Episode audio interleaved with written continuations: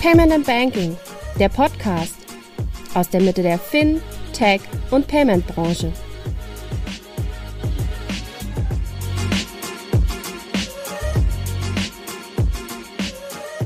Holt eure Lederjacken raus und stimmt die Gitarren. Und dann kommt zur PEX 2024.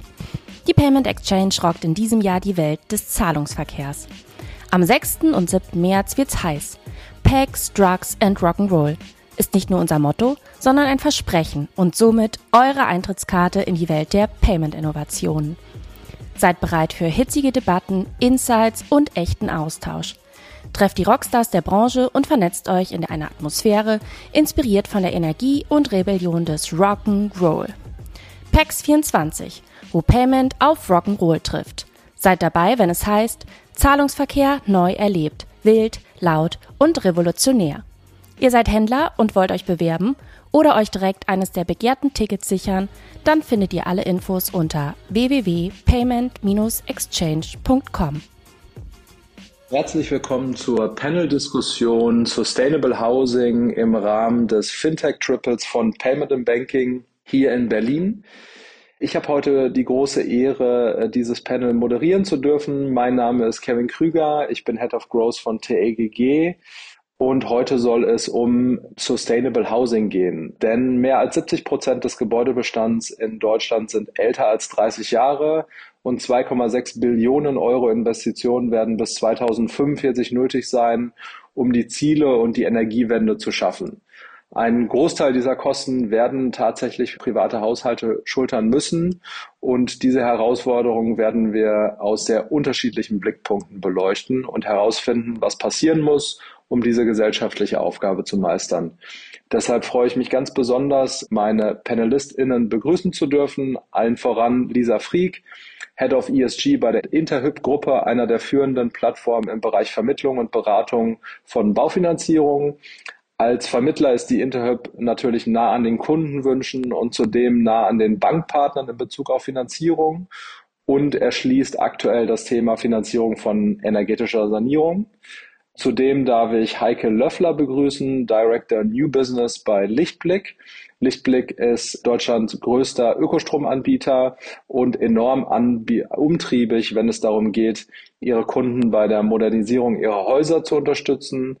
Nicht zuletzt hat Lichtblick ihr erstes Finanzierungsprodukt in Partnerschaft mit der SWK Bank für ihr hauseigenes Solarangebot auf den Markt gebracht und mit der Übernahme der Installationsplattform Installion untermauert, auch bis in die letzte Meile die Energiewende umsetzen zu wollen.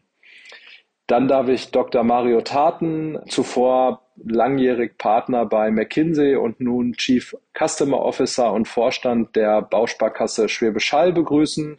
Die Schwäbisch Hall ist einer der größten Bausparkassen in Deutschland, führender Anbieter von Baufinanzierung und Bausparprodukten und Teil natürlich der genossenschaftlichen Finanzgruppe.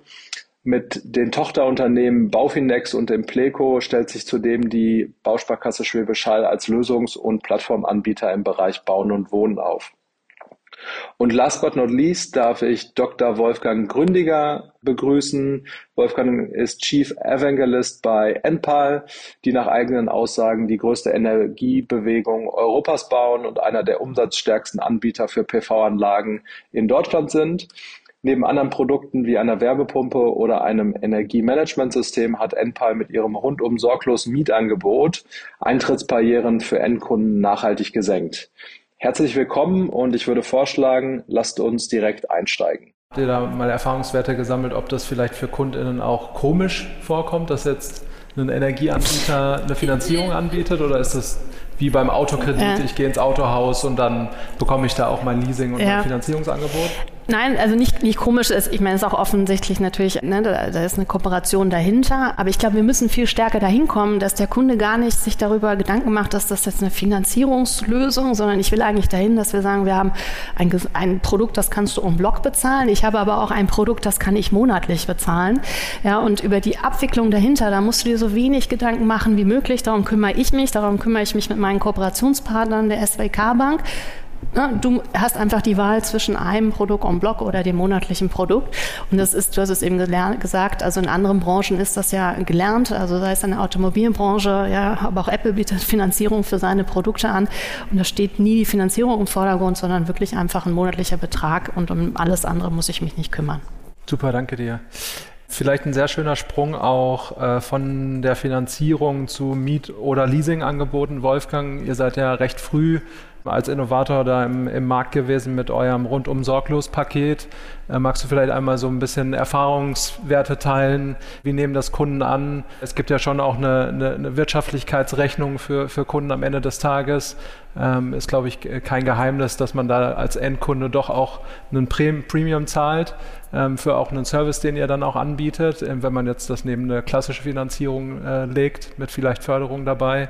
Genau, wie nehmen das Kunden an? Schlägt da Convenience den Preis? Ja, und Kunden, auch gleiches ja, Thema, ihr seid ja auch PV-Anbieter, finden das Kunden erstmal verständlich, dass ihr sowas anbietet. Total. Also äh, das Modell der Miete ist im Markt super erfolgreich. Warum? Weil es sehr einfach ist. Ja, weil sich die Kunden, Kundinnen um nichts kümmern brauchen und keine eigene Finanzierung brauchen.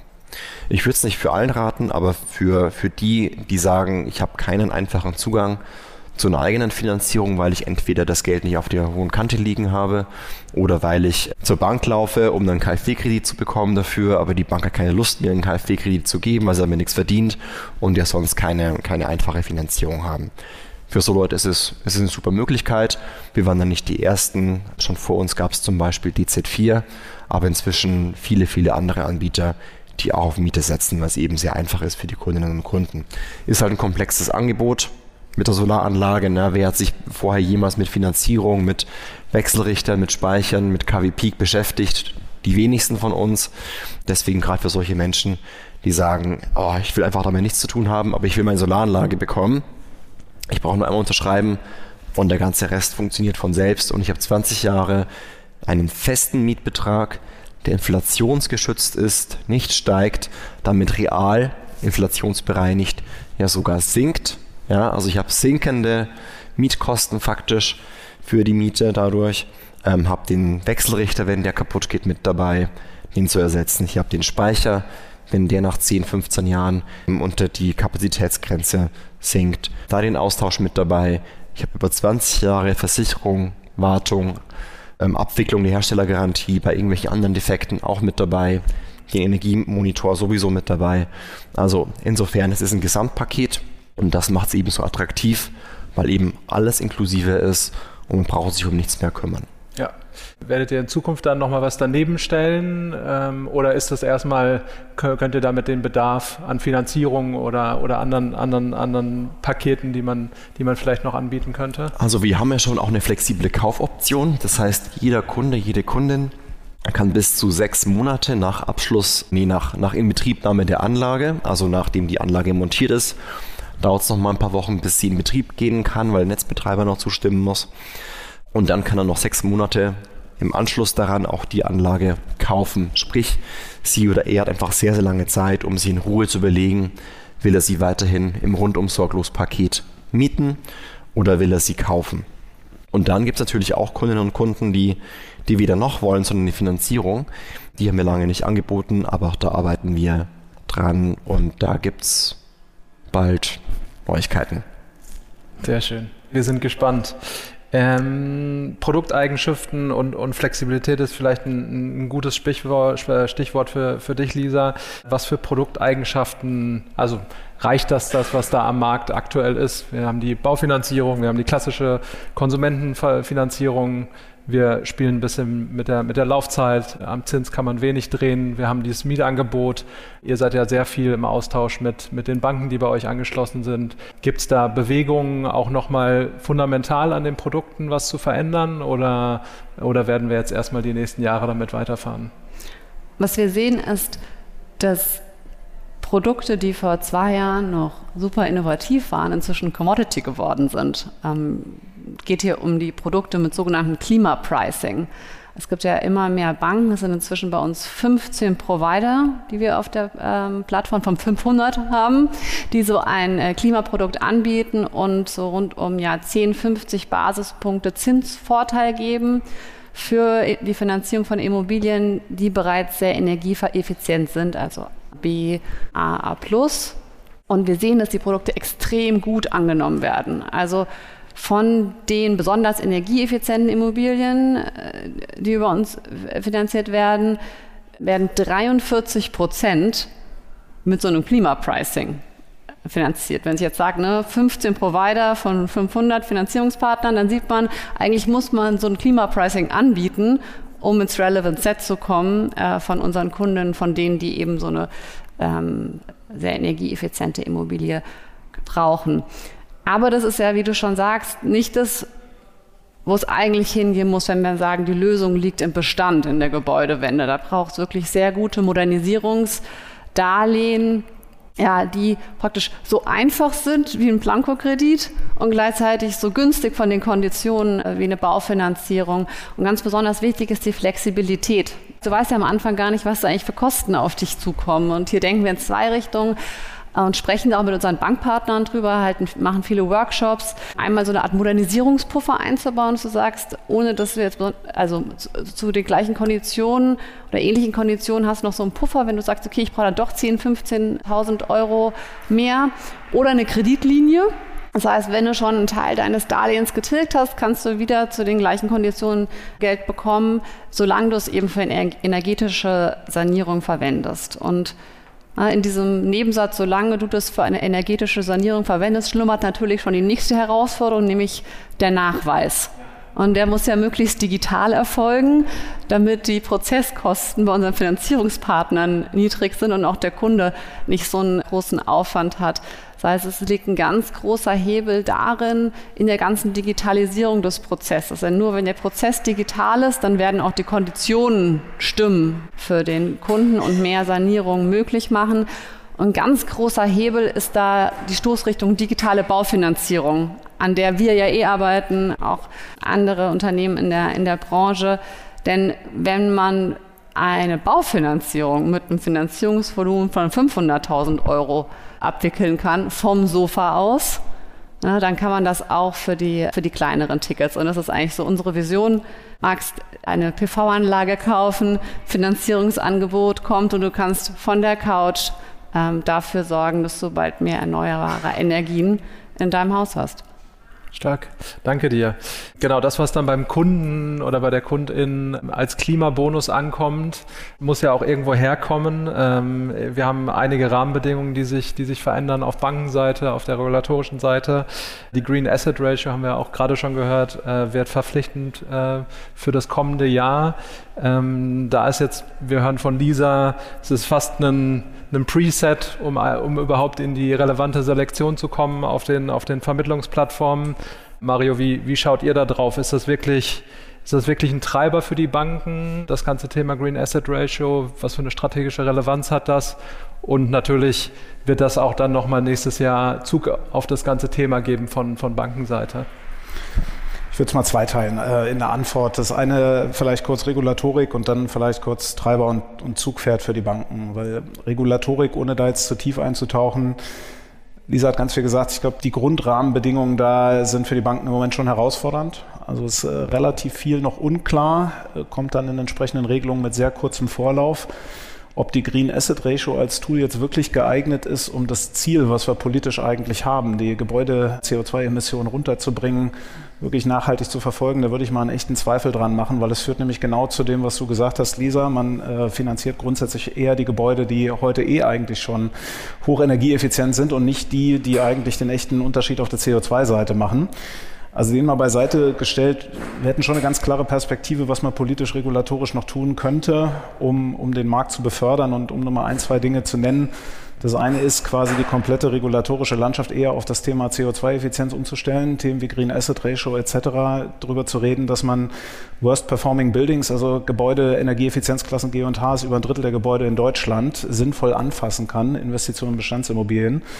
Das ist das Thema Förderdschungel. Wolfgang, du hast angesprochen, wir haben über 3000 Förderprogramme in Deutschland. Das ist unmöglich, selbst für zertifizierte Modernisierungs- und Fördermittelberater das zu verstehen, geschweige denn für einen Kunden. Und ich mache mal noch einen dritten. Es gibt in 24 europäischen Ländern Verzeichnisse über die Energieeffizienz aller Gebäude im jeweiligen Land, in Deutschland nicht. Ja, wenn wir einfach mal ein Verzeichnis hätten, deutschlandweit, von unseren 15, 16 Millionen Gebäuden oder wie viel es am Ende sind, wo einfach mal drin steht, Energieeffizienzklasse XY, hier ist die Chance, dann würde ich gerne mal sehen, wie die Kräfte des freien Marktes sich entfalten und ob wir es dann nicht schneller hinbekommen mit der energetischen Sanierung. Aber das zur Regulatorik. Deswegen, bevor es eine Regulatorik-Vorlesung wird, am Ende muss man erstmal hingucken, was kann man selber machen. Ja, und ich äh, würde schon hervorheben wollen, Lisa, du hast viel im Produkt angesprochen, für die Banken ist ein Paradigmenwechsel. Ne, das eine ist das Thema Produkt. Wir reden über sehr kleinteiliges Geschäft. 20.000 Euro ist am Ende für eine Solaranlage viel Geld. Für eine klassische Baufinanzierung ist das ein sehr kleines Ticket mit sehr hohem Aufwand. Ja, musst Nachweise bringen. Das heißt, du musst es erstmal schaffen, zu guten Kosten zu produzieren, das sinnvoll hinzubekommen und du musst Produkte mit dieser Flexibilität anbieten. Das ist in der Beratung was ganz anderes. Der Kunde, der kommt, der kommt nicht und sagt, ich will ja ein Haus für 300.000 Euro kaufen, kannst mir helfen, sondern der kommt halt und braucht Beratung für energetische Sanierung. Muss ihm helfen.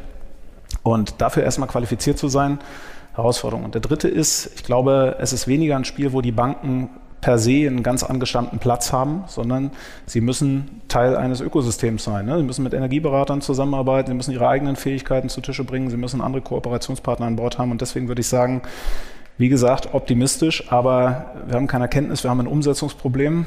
Ein Doppelpass wird das jetzt zwei Euro ins Phrasenschwein kosten.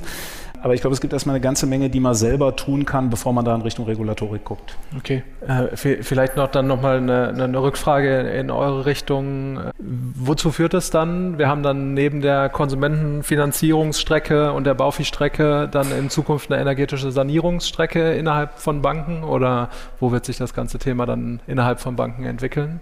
So prozessual, organisatorisch? Also ich, ich, kann ja gerne mal starten. Also ich glaube einfach, es gibt wie immer im Leben, es gibt sehr unterschiedliche Kundengruppen, sehr unterschiedliche Kundenbedarfe. Ich glaube, die kommen über diverse Ecken.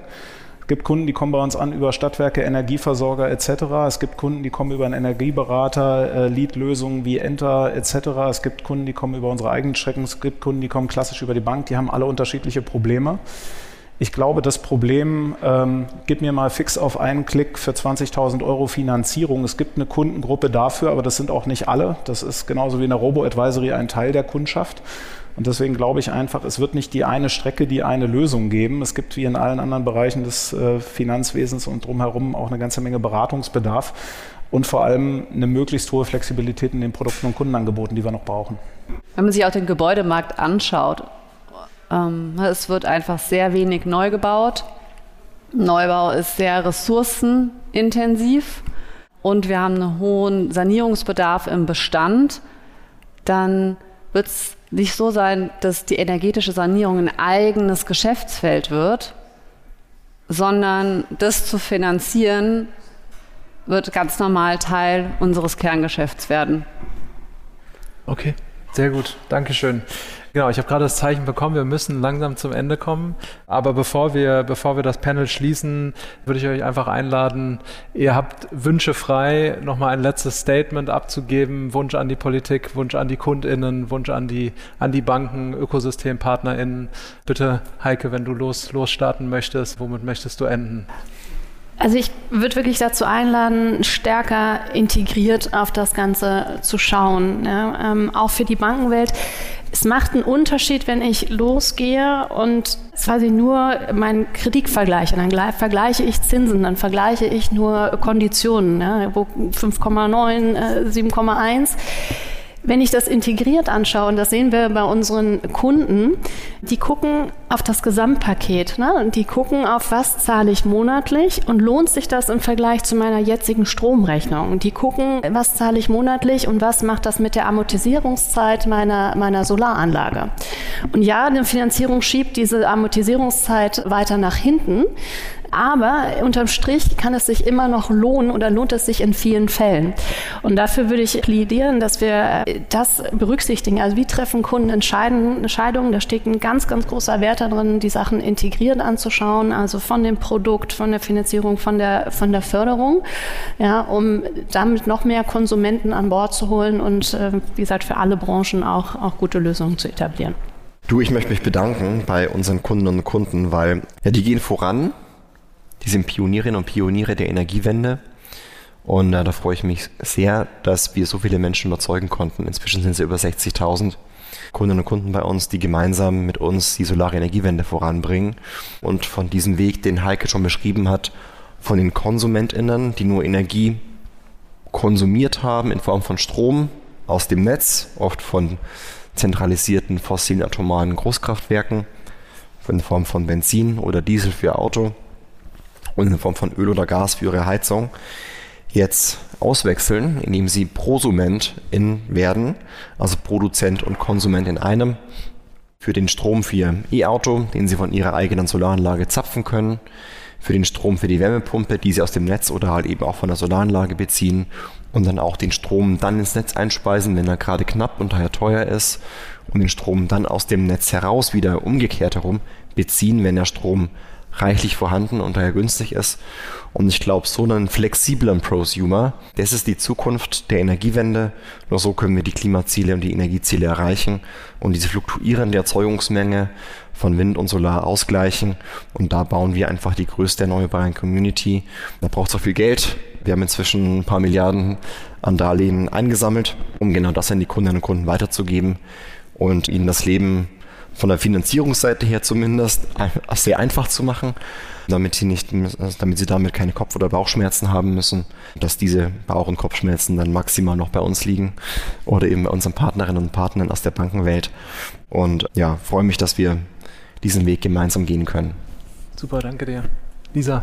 Ja, ich möchte da anschließen mit dem, was Wolfgang gesagt hat. Das ist wirklich hier die ja, Prosumer sind, die vorangehen und unsere Aufgabe ist es, die bestmöglich zu unterstützen. Ja, weil die Gebäudewende kann nicht einer leisten. Das ist so eine gemeinsame Herkulesaufgabe. Ne? Es braucht die Bauwirtschaft, die kreative Lösung findet, den Bestand umzunutzen, aufzustocken, anzubauen, aber sich, wenn das Thema Neubau ansteht, dann auch mit Kreislaufwirtschaftsthemen zu beschäftigen und tatsächlich auch skalierungsfähig oder skaliert zu bauen. Die Baubranche ist ja bisher nicht dafür bekannt, dass sie so die innovativste Branche ist, aber da gibt es auch einige, einige Skaleneffekte, die man noch heben kann.